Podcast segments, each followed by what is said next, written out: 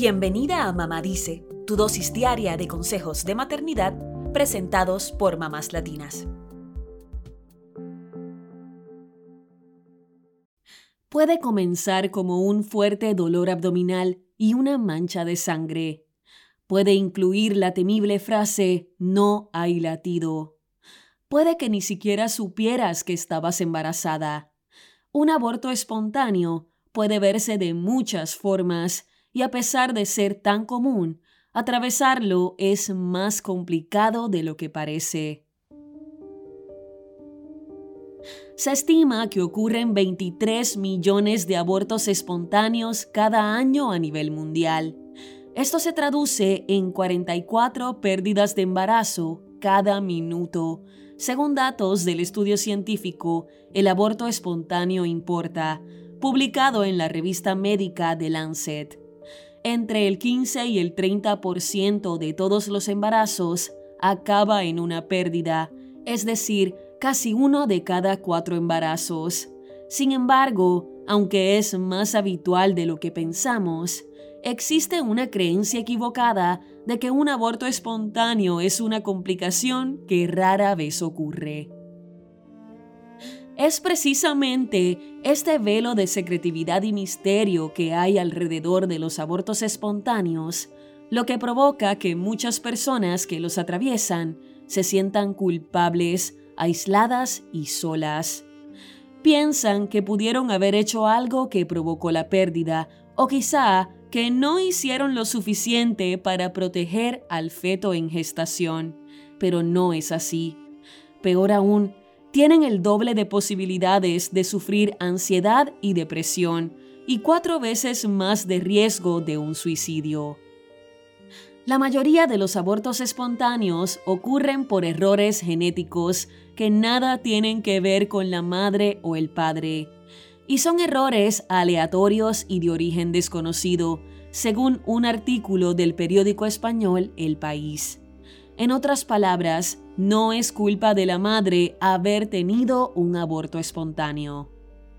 Lo que sucede es que a un 71% de las mujeres que sufren un aborto espontáneo, muerte fetal o parto prematuro, no se les dan razones médicas que expliquen su pérdida.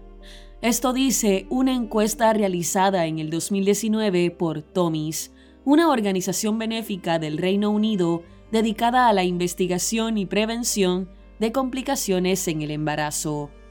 No saber las causas de la pérdida hace que muchas madres e incluso padres entren en un espiral de culpabilidad. A esto se le suma el hecho de que hay una especie de negación social y cultural a reconocer una pérdida como esta, al punto de que muchas veces no sabemos qué decirle a alguien que atraviesa un aborto espontáneo. La antropóloga estadounidense Linda Lane analiza el tema en su ensayo Rompiendo el Silencio, una agenda para un discurso feminista sobre la pérdida del embarazo.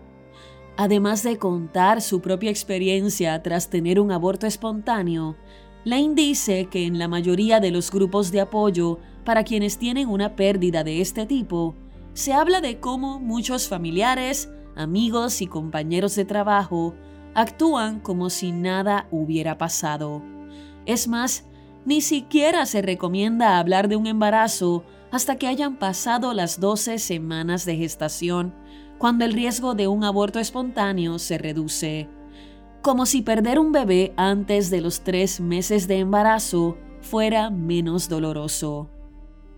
La experiencia en los hospitales y con la atención médica tampoco suele ser la mejor. Lane explica que muchos profesionales de la salud consideran los abortos espontáneos como algo común en las primeras semanas del embarazo, por lo que le restan importancia al hecho. Entonces, muchas madres quedan en un estatus ambiguo en los hospitales y no las tratan como pacientes ni como madres en duelo.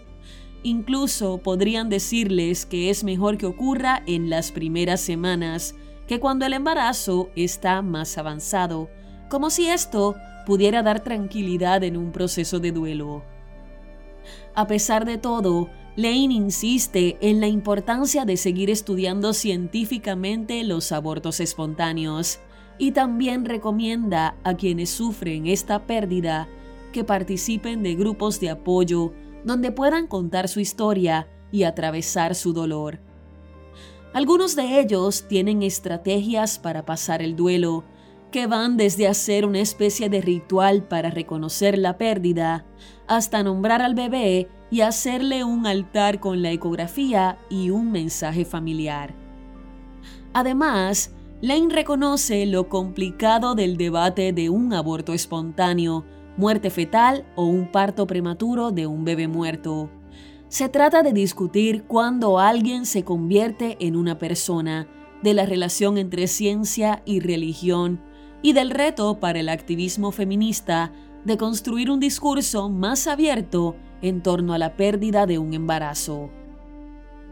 Si deseas más información para atravesar un duelo perinatal, la organización Postpartum Support International tiene una línea de ayuda en español para quienes sufren un aborto espontáneo. También cuentan con una lista de grupos de apoyo y de entidades que ofrecen servicios a quienes enfrentan el duelo perinatal.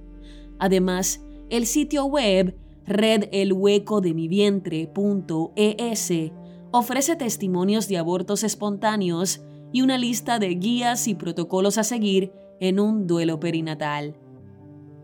No estás sola. Tu dolor es válido y hay ayuda disponible si la necesitas. Si conoces a alguien que sufrió un aborto espontáneo, compártele este episodio.